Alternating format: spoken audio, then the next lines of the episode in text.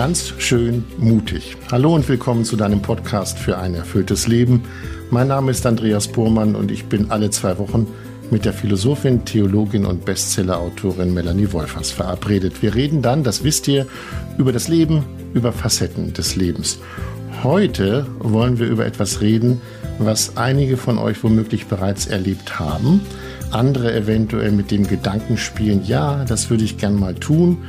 Und wieder andere sind sich nicht sicher, ist das was für mich, will ich das, kann ich das, ich weiß es nicht. Wir wollen reden über Pilgern. Ja, Melanie ist eine erfahrene Pilgerin. Sie pilgert seit vielen Jahren, einmal jährlich, auch in diesem Jahr, wahrscheinlich im September. Hallo Melanie.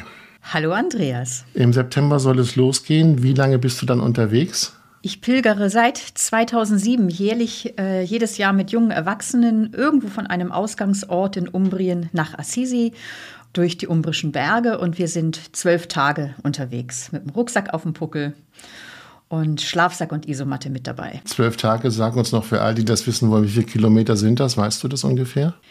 Oh, da fragst du mich jetzt was. Ähm, Interessant, dass du die Antwort nicht weißt. Das spielt also keine Rolle. Nee, das spielt nicht so eine Rolle, weil mhm.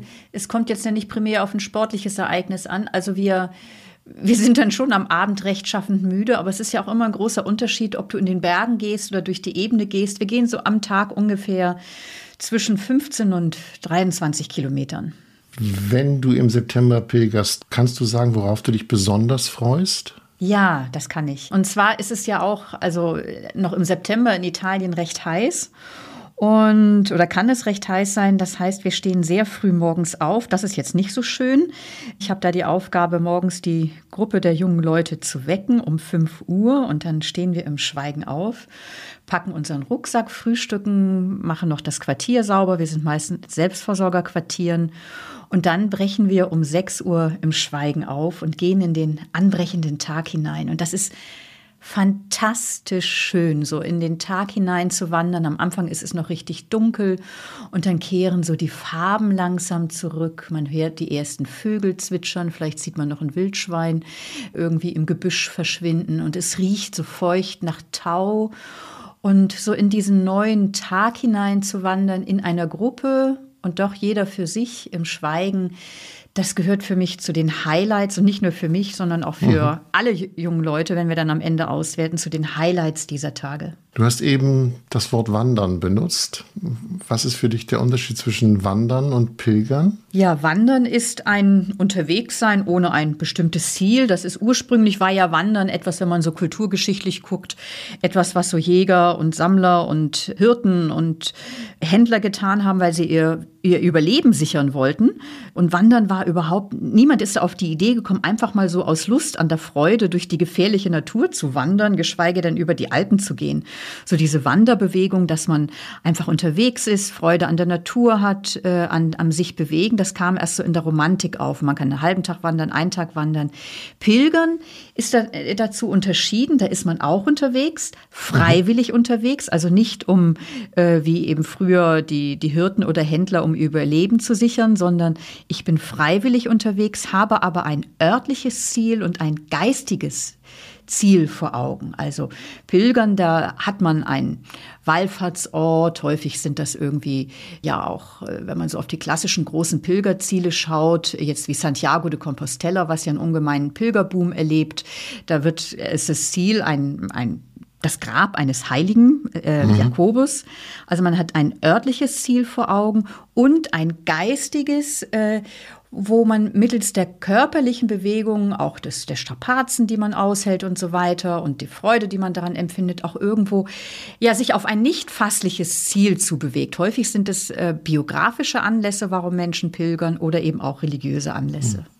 Lass uns kurz über die religiösen Anlässe reden, weil viele Menschen denken, Pilgern hat was mit Religion zu tun. Muss es das? Ich wage zu bezweifeln, dass viele Menschen denken, dass Pilgern was mit Religion zu tun hat. Andreas. Wir spekulieren beide, egal. ja, nee, weil sonst wäre es doch erstaunlich. Also zum Beispiel mhm. im Jahr 2017 sind, glaube ich, über 300.000 Menschen nach Santiago gepilgert. Und das ist mhm. ja schon eine ziemliche Menge. Ja. Und da gibt es auch, auch viele Untersuchungen, dass da Menschen sagen, also jetzt nicht sagen, ich breche aus religiösen Gründen auf, im Sinne von, dass mir jetzt, keine Ahnung, äh, also das sind viele Menschen, die sich jetzt nicht einer Religion oder Kirche zugehörig fühlen, die pilgern aus existenziellen Gründen, aus biografischen Anlässen heraus. Mhm. Und häufig ist da auch eine spirituelle Suche mit verwoben, zweifelsohne. Und es ist spannend, denke ich, über diese Anlässe auch miteinander zu reden. Was weißt du denn über die Motive derjenigen oder diejenigen, die pilgern?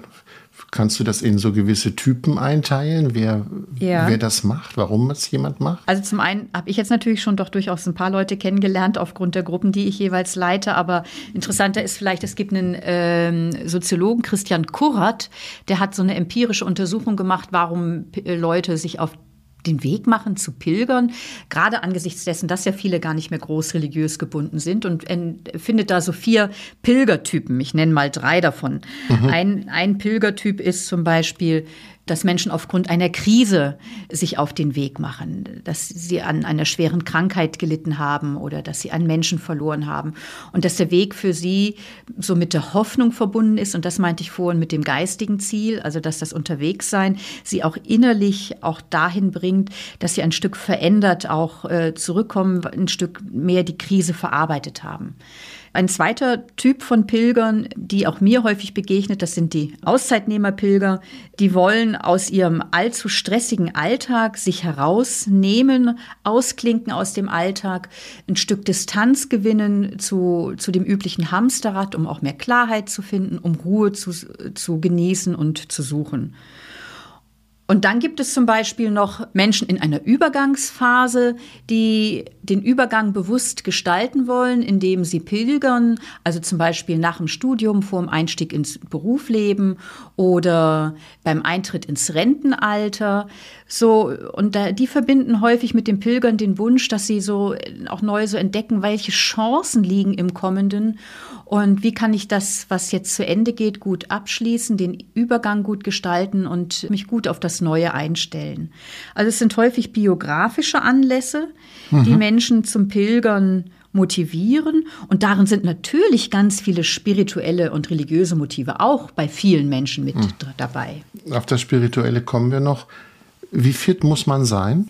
Kann man aus dem Stand vom Schreibtisch aus sagen, ich gehe pilgern? Ich denke, das ist eine Frage, welchen welche Strecke und welches Ziel du dir aussuchst und wie du dir das Pilgern einrichtest. Also zum Beispiel, wenn ich den Santiago-Pilgerweg nehme, da kann man ja wirklich meistens schon vom, es gibt ja heute ein ganz dichtes Wegenetz nach Santiago wo man aus allen Ländern Europas nach Santiago de Compostela pilgern kann.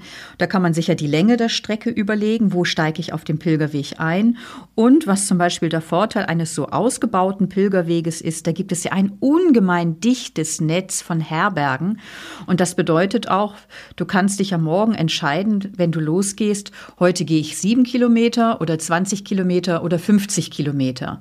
Also wo ein so dicht gefügtes Netz ist, muss man auch gar nicht unbedingt alles vorgeplant haben, sondern kann auch noch mal so auf die Tagesverfassung schauen. Also ich denke, es ist sehr individuell. Ja, also sicher ist es gut, dass man nicht irgendwie rein vom Schreibtischtäter-Job weggeht, sondern irgendwie schon eine gewisse Fitness hat, weil je nachdem, mhm. wie viel Gepäck man mit sich trägt und so. Und es ist natürlich eine körperliche Herausforderung und soll es ja auch sein. Soll es auch sein. Hattest du schon mal Blasen an den Füßen? Ja, hatte ich schon, aber wenn mhm. Schuhe gut eingewandert sind, war das jetzt bislang nicht so mein Ding. Aber natürlich so am zweiten, dritten Tag oh, dann tut schon irgendwie alles weh. Und wir schlafen ja auch häufiger auf dem Boden mit Schlafsack und Isomatte und dann der Rucksack. Also auch wenn ich echt extrem wenig dabei habe, mhm. dann ist schon irgendwie alles verspannt. Und dann frage ich mich dann zwischendurch auch, oh, Melanie, warum tust du dir das an? Aber äh, ja, und gerade mal nach der Pause beim Losgehen oder morgens beim Aufstehen, oh, da tun echt alle Knochen weh. Und ich bin ja auch nicht mehr 30 oder 20 wie die jungen Leute, mit denen ich pilgere. Mhm. Aber wenn ich dann erstmal unterwegs bin dann und sich der Körper dann irgendwann darauf eingestellt hat, ist es dann schon echt extrem gut. Und wie lautet die Antwort, wenn du dich fragst, warum tue ich mir das an? Weil ich weiß, dass es eigentlich zu einem der Highlights in meinem Jahr gehört. Also so dieses Unterwegssein, dieses Aussteigen aus dem üblichen Rhythmus und der üblichen Lebenswelt, das Sein in der Natur, das Leben mit dem Rhythmus von Tag und Nacht und schon auch so die Erfahrung, dass sich auf dem Weg ohne dass man da groß drüber nachdenken muss, viele wichtige, existenziell wichtige Erfahrungen und Einsichten einstellen. Und ich glaube, das macht das Pilgern ja auch so attraktiv, dass das Pilgern auch so zu einer Metapher für den eigenen Lebensweg werden kann. Wohin bin ich unterwegs? Was ist mir wichtig? Was trage ich mit mir mit? Wo möchte ich ankommen? Und dass das einfach eine Möglichkeit ist, wirklich also auf das Wesentliche wieder aufmerksam zu werden. Du hast vorhin gesagt, am zweiten, dritten Tag fängt es an, weh zu tun. Bleiben wir erstmal beim Körperlichen, bevor wir auf das spirituell-seelische kommen. Was erlebst du körperlich im Laufe dieser Pilgerreise? Passt sich der Körper an? Wird der Körper fitter? Ja, natürlich. Musst du deinen kleinen Schweinehund überwinden? Ich habe von Marathonläufern gehört, die müssen nach so und so vielen Kilometern, da schlägt der Schweinehund zu. Das wird dann schmerzhaft. Das, da, da denkt man eigentlich, ah, ich mag nicht mehr, hör auf. Mhm. Gibt es das beim Pilgern auch? Na ja, natürlich, klaro. Und da ist es natürlich dann schon eine Hilfe, wenn man als Gruppe unterwegs ist, weil da kann man ja nicht einfach sagen, so, ich habe jetzt keinen Bock mehr, ich gehe mhm. nicht weiter, weil dann stehen die anderen 14 da und sagen, nee, so geht das gar nicht. Ne? Also da ist natürlich ist auch, auch eine Hilfe, weil die anderen ziehen einen dann auch irgendwie so ein Stück, wenn da jemand vor einem hergeht. Also der Körper stellt sich drauf ein mit der Zeit. Wir machen es auch so, dass wir nach einigen Tagen des Unterwegsseins auch an einem schönen Ort, wir sind eigentlich immer in Privatquartieren untergebracht, in, in einem Kloster einen Ruhetag machen, wo es dann auch so ein Tag der Stille ist. Also zum ersten kann man da mal ein bisschen länger schlafen, was ja auch schön ist. Mal in Ruhe die Wäsche waschen, ähm, weil man hat ja ganz, ganz wenig mit, damit das Gepäck nicht so schwer ist und da mal alles in Ruhe waschen waschen. Und dann wirklich einfach auch so ein Tag, um, in Österreich würde man sagen, um auszurasten. Das heißt mhm. also, für das heißt Deutsche, bei euch Pause machen. Genau, ne? Pause machen, nicht ausflippen, sondern äh, Pause machen, so dass Körper und, und Seele wirklich ausspannen können und man auch mal einen Tag so für sich ist und nicht in der Gruppe. Also diese Erfahrung mache ich, dass sich der Körper darauf einstellt mit der Zeit, dass ein solcher Ruhetag hilfreich ist und dass am Ende eines Weges der Rucksack eigentlich wirklich leicht ist. Und eine zweite Erfahrung, die sehr typisch ist, die viele beim Pilgern machen, ist so, dass eben beim Gehen man ganz anders nah an die Natur herankommt als bei anderen Weisen der Fortbewegung. Mhm. Also Gehen bringt einen so am dichtesten an die Welt heran, denn beim Gehen kann unser Gehirn mit den Füßen Schritt halten. Was meine ich damit? Unser Gehirn ist in der Lage, nur ein gewisses Quantum an Informationen aufzunehmen und zu verarbeiten. Und das heißt, je langsamer ich unterwegs bin, umso mehr an Informationen kann ich aufnehmen, umso reicher und wird meine Erfahrung. Und je schneller ich unterwegs bin, umso ärmer wird die Erfahrung dessen, was ich gerade erlebe. Das merkt man ja, wenn ich gehe, mhm. wenn ich mit dem Motorrad fahre oder mit dem Auto fahre, umso mehr fliegt die Landschaft an einem vorbei. Und so mhm. komme ich mehr an die Natur heran, nehme mehr wahr und kann eigentlich dichtere, nachhaltigere Erfahrungen machen. Du sprichst, glaube ich, auch in einem deiner Bücher von Schrittgeschwindigkeit, nicht? Und wenn wir Schrittgeschwindigkeit hören in unserem Leben, denken wir, oh Gott, wie langsam ist das denn? Wenn wir Schilder sehen, fahren sie Schrittgeschwindigkeit. Mhm. Das mögen wir eigentlich nicht. Aber ich glaube, dass du eben beschrieben hast, ist genau dieses Phänomen der Schrittgeschwindigkeit, nicht? Dass man der Natur näher kommt. Damit streifst du schon das Spirituelle. Wenn am zweiten, dritten Tag der Körper sich meldet und sagt, oh, da tut mir was weh, was verändert sich denn im Laufe der Reise in der Seele? Wann würdest du sagen, wie soll ich sagen, entspannt sich die Seele? Ist die Seele in der Schrittgeschwindigkeit angekommen? Das geht ja nicht von Anfang an. Ne? Da muss man sich wahrscheinlich auch erst einfinden, oder? Ja, und das ist natürlich auch sehr unterschiedlich, je nachdem, was jemand mit sich herumträgt. Mhm. Also sicher ist eine typische Erfahrung, dass man am Anfang des Pilgerns in den ersten Tagen äh, sich noch sehr so mit den Dingen beschäftigt, die man gerade so aus dem Alltag auch mitnimmt und äh, vielleicht auch, auch, auch sehr mit Sorgen ringt oder Fragen und so weiter. Und mit der Zeit, wenn man so Tag für Tag in die Weite der Landschaft hineinwandert, ins offene, kann auch manches innerlich weiter werden. Perspektiven können sich öffnen. Manche äh, ja, oder wenn man, wenn vorher so die Gedanken und Gefühle wie zu so einem Knäuel verknotet waren, kann sich ein mit dem äußeren Raum auch ein innerer Raum auftun. Also es kann schon sein, viele erfahren, dass das hier so Schritt für Schritt auch, auch gelassener werden. Und viele sagen ja, ich möchte beim Pilgern irgendwie mehr zu mir selbst kommen. Und das stimmt auch irgendwie. Aber auf der anderen Seite, glaube ich, macht man auch so die Erfahrung, eigentlich verliere ich mich ein Stück aus dem Blick. Ich werde mir in dem Moment auch irgendwie ein Stückchen unwichtiger und bin einfach nur in der Natur, bin in der Präsenz. Also im ganz positiven Sinn so Momente von Selbstvergessenheit. Mhm, ich sehe dich gerade pilgern. Ein paar Meter vor dir geht jemand, der pilgert auch, hat den Rucksack auf dem Rücken. Deine Füße sind auf dem staubigen Boden. Was geht in dir vor? Ich bin die Leiterin der Gruppe, gemeinsam mit einem Freund. Ich gehe immer ganz hinten. Oh Gott, ja. ja, nee, das ist wichtig. Einer zeigt den Weg und die andere Person ist hinten, um runtergefallene Sonnenhüte, eine Wasserflasche oder einen liegen gebliebenen Menschen einzusammeln. Also ich gehe ganz hinten. Und wenn wir in der Gruppe nicht im Schweigen sind, sondern das sind also bestimmte Zeiten, wo wir schweigen, wenn wir nicht im Schweigen sind, äh, dann suchen einfach viele auch das Gespräch. Mhm. Und da bin ich dann eben hinten häufig mit ein, zwei Personen und spreche. Wenn wir so im Schweigen unterwegs sind, ist für mich auch dieses Gehen, dieses bewusst in den Füßen sein, bewusst in der Natur sein, auch für mich ein, eine Weise, des, des Betens. Also, und insgesamt sprechen ja auch viele Menschen gerne davon, Pilgern ist Meditieren mit den Füßen. Also so, und da ist es relativ egal, ob Menschen gläubig sind oder nicht gläubig.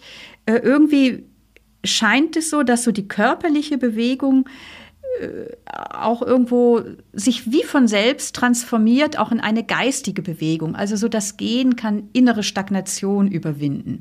Oder was ich vorhin sagte, enge Perspektiven weiten sich. Oder ich habe auch schon oft erlebt, dass Menschen äh, am Ende des Pilgerweges irgendwie für sich eine Klarheit gefunden haben in einer Frage, mit der sie sich vorher schon lange herumgeschlagen haben. Und die haben sich jetzt nicht die ganze Zeit behirnt, äh, mache ich das ja. jetzt A, B oder ja. C, sondern irgendwie durch die durch die stärkere Verbundenheit auch mit dem eigenen Körper und mit dem Halbbewussten, mit dem Intuitiven, das im Pilgern aufkommt, haben sie mehr so die Stimme in ihrem Herzen hören gelernt und spürten, mhm. ja, das ist die richtige Entscheidung. Und gehen mit einer Gelassenheit dann auch und in den Alltag zurück und sagen, okay, und ich weiß jetzt, was ich tue. Ja, darauf kommen wir noch, wie das dann ist, wenn man in den Alltag zurückgeht. Ich habe mal einen Mann erlebt auf einer ja, stillen Reise, es war eine Schiffsreise, der sagte, das ist furchtbar, dass es hier so still ist, weil dann komme ich auf Gedanken. Ist dir sowas auch schon mal widerfahren, dass ein Teilnehmer oder eine Teilnehmerin gesagt hat, oh, das ist, hat auch was Beklemmendes, was Bedrückendes, weil ich halt auf Gedanken komme? Ja, ja, das ist auch eine Erfahrung, weil im Alltag sind die meisten ja busy, busy, haben viel zu tun und dann gibt es ganz viele äußere Ansprüche und innere To-Do-Listen und es ist ja auch gar nicht einfach und angenehm, sich mit herausfordernden inneren Bewegungen, Erinnerungen, Fragen, Verletzungen auseinanderzusetzen. Und natürlich, das kann beim Pilgern dann eben auch spürbarer werden. Ja, auch das ist eine mhm. Erfahrung. Und da muss ich aber schon sagen, das ist schon ein großer Gewinn des Pilgerns oder ähm, also anders zum Beispiel als bei spirituellen Schweigewochen, wo Leute sich dann ja wirklich einfach so zurückziehen. Beim Pilgern ist man in Bewegung und man nimmt doch einfach auch viel auf an Natur und also was ich vorhin auch sagte, man, man kommt ja auch so ein Stück, man, man muss sich nicht die ganze Zeit behirnen, sondern man kann einfach auch auf den Körper achten, auf die Natur achten, auf, den, auf das Rauschen des Windes hören. Und das nimmt einen dann ja auch so ein Stückchen aus diesem beängstigenden Gedankenkarussell auch heraus. Machst du Fotos unterwegs? Nein, ich mache keine Fotos. Wie reagierst du auf Menschen, die fotografieren in deiner Gruppe? Das ist, entsteht meistens in der Gruppe selber, dass einer fragt oder zwei fragen, wie machen wir das mit Fotos? Und dann sind wir total froh, wenn ein, zwei Leute sagen, wir fotografieren. Und die okay. anderen brauchen dann nicht zu fotografieren. Und was da vielleicht nochmal ein wichtiger Punkt auch ist, also mhm. die Frage des Gepäcks ist beim Pilgern ja in vielfacher Hinsicht ganz, mhm. ganz wichtig. Und ich fange jetzt mit einem Punkt an. In meiner Packliste, die ich vor den Leuten zum Pilgern schicke, steht also, was, was man am besten alles nicht mitnimmt, weil je weniger man mitnimmt, umso besser ist es. Und vor allen Dingen kommt ein Ratschlag, lass dein Handy zu Hause oder wenn du es nicht zu Hause lässt, lass es, also klinke dich wirklich aus. Und zwar warum? wenn man sich auch so die verschiedenen Pilgertypen anschaut, über die ich vorhin gesprochen habe, ausgehend von dem Soziologen, alle wollen, egal welcher Pilgertyp, alle wollen aus dem Alltag heraus, äh, aus dem normalen Rhythmus sich ausklinken, in eine andersartige Lebenswelt hineinkommen. Und das sich lösen von der Heimat, von dem, was mich im Alltag so beschäftigt, fällt in Handyzeiten natürlich super schwer. Ja. Weil dann ist man im Netz mit all den Dingen verbunden. Aber Wer meint, jeden Abend irgendwie doch mal kurz zu Hause durchklingeln zu müssen, um das Neueste zu berichten, verpasst eine ganz große Chance, nämlich wirklich sich mal von, von dem, was zu Hause ist, zu lösen.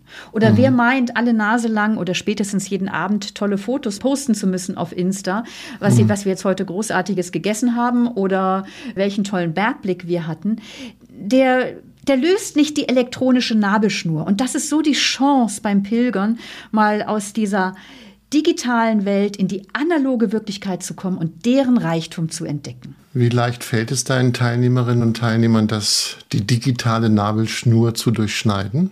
Erstaunlich leicht beim Pilgern. Ah, ich meine, es ist natürlich eh die Entscheidung jeder einzelnen Person. Also ich mhm. bin da jetzt nicht jemand, der irgendwie sagt, ey, du hast dein Handy an. Ich meine, sind ja erwachsene Leute. Ich, ich versuche einfach den Sinn aufzuzeigen und dadurch, dass man da auch in der Gruppe unterwegs ist und man auch weiß, zwei Leute machen Fotos und haben aber ihr Handy offline, sondern machen einfach damit Fotos, ähm, fällt es erstaunlich leicht. Und ganz viele, wenn wir dann in Assisi ankommen, sind wir dann ja auch noch so zwei Tage in Assisi, aber ganz viele lassen auch dort noch das Handy aus und machen es erst an auf dem Rückweg im Zug.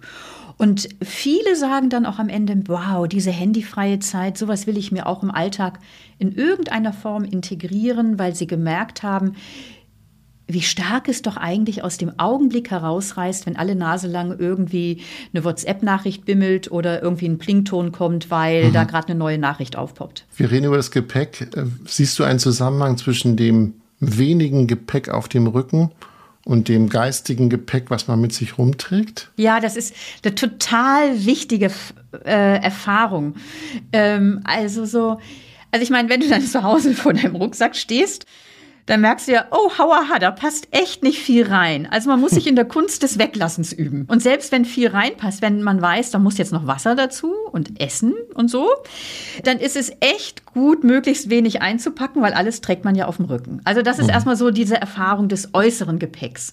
Und viele erleichtern sich dann auch noch im Lauf der ersten Tage, weil sie feststellen, ich habe jetzt doch eigentlich irgendwie zu viel eingepackt. Ich brauche doch nicht drei T-Shirts, sondern eigentlich reicht eins, das ich anhabe und eins, das ich wasche und fertig. Und legen es dann irgendwo hin und denken vielleicht in, in eine Pilgerherberge und denken, vielleicht hat jemand anders Freude dran. Und diese Erfahrung kann auch zur Metapher werden oder wird ganz selbstverständlich zur Metapher auch für existenzielle Erfahrung. Nämlich also so zum einen zu merken, wow, mit wie wenig komme ich aus und ich bin dabei zufrieden.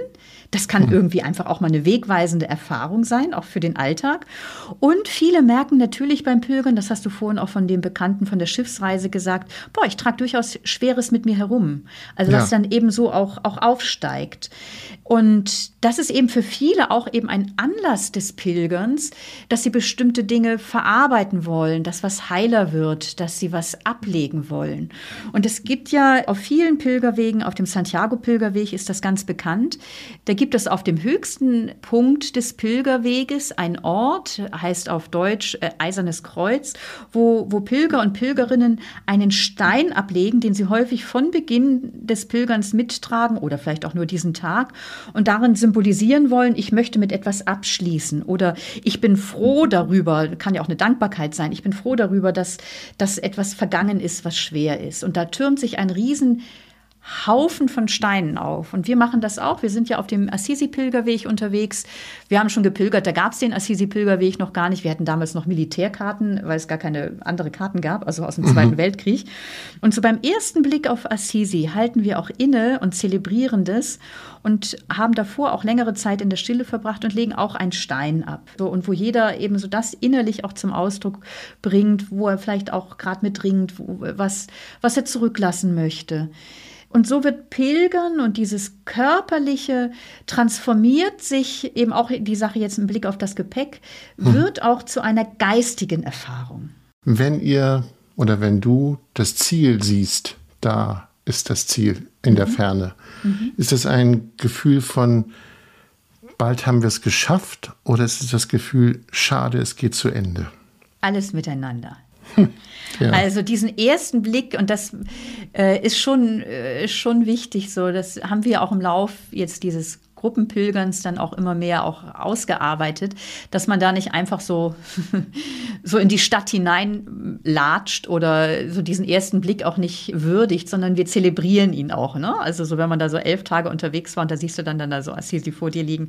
Und das ist dann eben auch das, wo ich das gerade mit den Steinen sagte. Und dann schaust du da hin und denkst, wow, also da ist schon auch so ein Stolz dabei und eine Freude und bah, wir haben es geschafft. Mhm. Und das ist dann eben auch auf dem Berg und dann schaut man zurück und dann ist es schon auch toll, was wir mit unseren Füßen geschafft haben. So weit haben unsere Füße uns getragen. Also da ist Stolz. Manche, die nicht so sportlich sind, für die ist das echt eine innere Goldmedaille, also die sie da gewonnen haben, dass sie das gepackt haben. Mhm. Und dann auch Freude, boah, jetzt sind wir da und dann auch ein Feiern miteinander. Aber natürlich auch eine Wehmut, so, boah, da geht auch was zu Ende und ja. Ja, du hast das vorhin so schön beschrieben. Die Seele lädt auch Gepäck ab und nun kommt das Ziel näher und eventuell türmt sich das ja Gepäck wieder auf im Alltag, wenn diese Reise vorbei ist, wenn das Pilgern vorbei ist. Oder? Hat, ja. man, nicht auch, hat man nicht auch die Sorge, diese, ich sage, nenne es mal ganz platt, diese sorgenfreie Zeit oder die Zeit meiner Gelassenheit oder meiner Leichtigkeit geht jetzt zu Ende? Ja, natürlich. Das ist ja auch eine herausgenommene Zeit und da so die, die Sorge und Furcht und Frage, ja, wie, das, wie wird das, was ich jetzt erlebt habe, auch im Alltag irgendwie noch weiterwirken? Pilgern, wenn man an dem örtlichen Ziel ankommt, bedeutet ja noch nicht das Ende des existenziellen Pilgerns, sondern ja, wie kann das, was ich da an Wichtigem erfahren habe, im Alltag auch Platz haben? Bevor ich darauf äh, eingehe, möchte ich gerne noch eine wichtige Erfahrung benennen, die, glaube ich, dann eben auch für den Alltag ganz, ganz wichtig ist. Also so eine Erfahrung, die man beim Pilgern machen kann, ist die, so mit welchem Gepäck bin ich unterwegs, was lasse ich zurück, das Gepäck leichter wird. Eine zweite wichtige Erfahrung so in, in diesem Unterwegssein ist, ich sag mal so, das Gefühl des Erhabenen. Das ist vielleicht ein altertümliches Wort, aber ich glaube, viele kennen solche Momente. So, so auf einmal, ich weiß nicht, vielleicht, wenn du auf einem Berggipfel stehst und in die Ferne schaust oder wenn du, ich erinnere mich, da waren wir, sind wir mal in ein Gewitter geraten, das ist in Bergen ja auch nicht so witzig. Äh, und da mussten wir echt auch, auch, auch Schutz suchen in so einer, Gott sei Dank, in so einer Grotte, die da war im Berg. Und dich so ausgesetzt der Natur zu erfahren. Und als das Gewitter dann endete und dann dampfte so alles und man sah hinter dem Nebel so eine, so eine ganz verschwommene Sonnenkugel. Und da merkst du dann so auf äh, so zwei Sachen. Du, du merkst, wie klein du bist und du spürst das Glück, Teil der Schöpfung zu sein. Teil eines großen Ganzen. Ich bin ein Sandkörnchen in dieser Welt und brauche mich nicht wichtig zu nehmen und es tut super gut, sich zu vergessen hm. und diese Erfahrung eingebettet zu sein in das große Ganze. Die Wirklichkeit ist größer als ich, sie trägt mich, sie hält mich und es ist gut, dass sie größer ist als ich. Manche sprechen von Demut, auch das ist ein altertümliches Wort, aber es so diese Erfahrung, klein zu sein, sich klein zu fühlen und Teil eines Größeren zu sein, ist ein enorm großes Gefühl, mhm. das auch was in deiner Lebenssicht verändern kann. Was wird aus dem Gefühl, wenn du aus dieser Stille des Pilgerns plötzlich in den Trubel von Assisi von der Stadt gerätst. Kommt dir das alles laut vor? Kommt dir das äh, ja zu stressig vor? Was passiert da? Ja, das ist schon wahr. Das ist irgendwie auch so ein bisschen wie so ein Keulenschlag oder wie wenn man im Winter von der kalten Straße in, in die Geschäfte reingeht, wo einem auf einmal so eine Wand von Hitze entgegenkommt. Mhm. Ja? Das, das gibt es mhm. ja so durch diese Luftzirkulation. Und so ist das schon dann auch, auch beim Pilgern, wenn man da oder wenn wir da in, in Assisi ankommen, zumal wir ja jetzt nicht in Hotels sind, zumal wir auch nicht auf den offiziellen, auch eher städtischen Pilgerwegen zum Teil gehen, sondern eben wirklich auf kleinen Pfaden durch die umbrischen Berge. Und das ist schon auch erstmal ein ein Uff. Und zugleich gestalten wir natürlich als Gruppe dann auch nach wie vor auch noch so unsere stillen Zeiten oder suchen dann auch Orte in Assisi auf von Franz von Assisi, die uns auch biografisch von seiner Person her während des Pilgerns beschäftigt haben. Und ich denke, das ist dann ja schon so die, die hohe Kunst und das gehört auch zur Kunst des Abschließens des Pilgerns im Sinne einer Auswertung. Was habe ich an Wertvollem und Wichtigen erfahren und gibt es ein allenfalls zwei Punkte oder Vorsätze, wo ich in meinem Alltag etwas implantieren möchte, um eine gemachte, wichtige Erfahrung auch gut in meinem konkreten Alltag zu verankern. Die du dann mitnimmst. Sozusagen. Die, genau, die Menschen dann mitnehmen. Mhm. Und häufig ist es bei den Leuten, dass sie sagen, ich mache einmal in der Woche jetzt einen handyfreien Tag. Mhm. Oder andere, die sagen, ich schaue einmal im Monat einen Tag alleine wandern zu gehen. Also es ist viel wirklich, also die meisten nehmen so, man kann ja sagen, Pilgern, das große Wort über, äh, über dem Pilgern kann man auch sagen, ist Unterbrechung. Unterbrechung des Alltags, Unterbrechung des Busy-Seins, Unterbrechung des Ich muss was tun, leisten, sondern die Erfahrung, ich kann einfach sein, ich muss nicht auf die Uhr gucken. Und viele nehmen in den Alltag mit irgendein Element, wo sie ihren Alltag ganz bewusst unterbrechen, um bei sich einzukehren, um in der Natur präsent zu sein, um mit dem göttlichen Geheimnis mhm. in Berührung zu kommen. Ich habe zu Beginn unseres Podcasts gesagt, es gibt sicherlich Menschen, die haben davon gehört vom Pilgern und überlegen sich, ja, ist das was für mich? Kann ich das? Will ich das? Was würdest du jemandem sagen, der so an dich herantritt? Melanie, ich überlege das, du hast mich neugierig gemacht. Das klingt doch alles faszinierend, aber soll ich? Ja, ich wollte grundsätzlich sagen, ja. Pilgern ist ja. eine großartige Erfahrung und ich glaube, man kann es in verschiedenem Alter und auch mit verschiedenem Gesundheitsstatus machen. Und vielleicht da einfach noch mal so ein paar äh, hilfreiche Fragen, so im Blick darauf, wie kann denn so ein Pilgerweg aussehen? Also zum ersten, wo will ich hin? Mhm. Wie, wie viel Zeit habe ich? Wie viel Zeit will ich mir nehmen? Bin ich zehn Tage unterwegs, drei Wochen unterwegs, sechs Wochen unterwegs? Möchte ich es selber mir organisieren? Gehe ich dann, das ist dann hilfreich, auf einem äh, gut ausgebauten Pilgerweg, wenn man sich das selber organisiert, wo man dann eben Tag für Tag auch gucken kann, wie weit gehe ich heute? Oder möchte ich mich einer Gruppe anschließen? Ist das eine Gruppe, die so unterwegs ist wie die Gruppe mit Melanie Wolfers, mit Schlafsack und Isomatte und schlafen auf dem Boden? Oder ist das eine Gruppe, also nicht nur, wir haben auch Betten, immer mal wieder. Also so unterschiedlich. Und äh, ab, wir haben auch ab und zu eine Dusche. Ähm mhm. oder ist das ein Pilgern mit äh, normalen Pilgerunterkünften oder einem Drei-Sterne-Hotel? Es gibt ja sehr, und ein wichtiger Faktor ist, glaube ich, wirklich, den man sich fragen muss, trage ich das ganze Gepäck mit mir selber oder ist es bei einer organisierten Gruppe, dass das Gepäck transportiert ist und ich habe nur den Tagesrucksack? Mhm. Das sind so Fakten, wo man ja auch sehr anpassen kann an den eigenen Fitnessgrad und auch an das eigene Alter und so, um so zu schauen. Ich finde schon, dass es gut ist, dass man sich fordert. Also zum Pilgern ja. gehört auch die Grenzerfahrung und dass sich festlegen auf ein Ziel und auch wenn es mühsam wird, ich halte dran fest. Aber es geht nicht darum, sich zu überfordern und meiner, mhm. aus meiner Sicht ist Pilgern auch nicht primär ein Sportsereignis, sondern äh, ein Weg, wo ich mich körperlich herausfordere und das mich menschlich, existenziell bereichern kann. Mhm. Melanie, du pilgerst, bist auf dem Weg und dir kommt jemand entgegen. Wie begrüßen sich Pilgerer? Das ist unterschiedlich je nach Pilgerweg. Ähm, also ich bin ja auf dem Franziskus-Pilgerweg und da heißt es Pace Ebene. Also, alle, also ich wünsche dir Frieden und alles Gute, weil das der Gruß ist, den Franziskus seinen Brüdern äh, mitgegeben hat, wenn ihr Menschen trefft, wünscht ihnen Frieden und alles Gute. Das ist der hm. Gruß auf dem Pilgerweg. Ich war noch nie auf dem Santiago-Pilgerweg. Dort ist, wenn man Menschen überholt, sagen Menschen dann häufig, Ultrea, ich kann kein Spanisch, das heißt also weiter. Also geh weiter. Also so mhm. diese Ermutigung, komm, geh weiter, es lohnt sich. Geh weiter äußerlich und geh weiter auch innerlich, weil ein Meer auf dich wartet, ein Meer an Leben. Melanie, so wie du erzählt hast, ist klar, du freust dich auf den September. Absolut. Ja, mit Schlafsack und mit Isomatte und mit wenig Gepäck? Mit möglichst, möglichst, möglichst wenig Gepäck, mit Schlafsack, Isomatte, zwei Flaschen Wasser, weil man auch nicht immer genug Wasser findet auf dem Weg. Das heißt, das ja. muss man auch beitragen.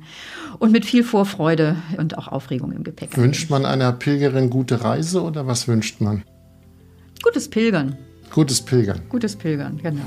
Melanie, ich wünsche dir gutes Pilgern. Es ist im September, wir werden vorher noch voneinander hören, aber an dieser Stelle wünsche ich dir schon mal für diese Zeit dann ein gutes Pilgern. Danke. Danke dir. Danke, Andreas. Ich habe viel gelernt heute. Ja, tschüss, Melanie. Mach's gut. Tschüss. Ciao. Wenn ihr jetzt Lust bekommen haben solltet, es sind noch Plätze frei für den Pilgerweg, den Melanie beschrieben hat. Es ist ein Pilgerweg für alle bis zum 35. Lebensjahr und Näheres findet ihr auf der Homepage von Melanie Wolfers.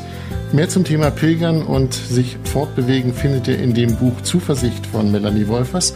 Und ganz schön mutig hört ihr wieder in zwei Wochen. Wenn ihr keine Folge verpassen wollt, dann abonniert doch den Podcast in einer App eurer Wahl. Ihr wisst, wir freuen uns über Lob, Kritik, über Anregungen und über Sternchen. Das ist die einfachste Art, äh, uns zu beurteilen. Und wenn ihr meint, wir sollten mal über ein Thema reden, was euch bewegt, dann schreibt uns podcast at melaniewolfers.de podcast at melaniewolfers.de denn wir freuen uns immer wieder über Anregungen, die ihr uns schickt. Informationen zu Melanie und ihren Büchern findet ihr auf melaniewolfers.de, außerdem bei Facebook und Instagram. Das war's für heute. Alles Gute und bis bald in zwei Wochen. Tschüss, macht's gut.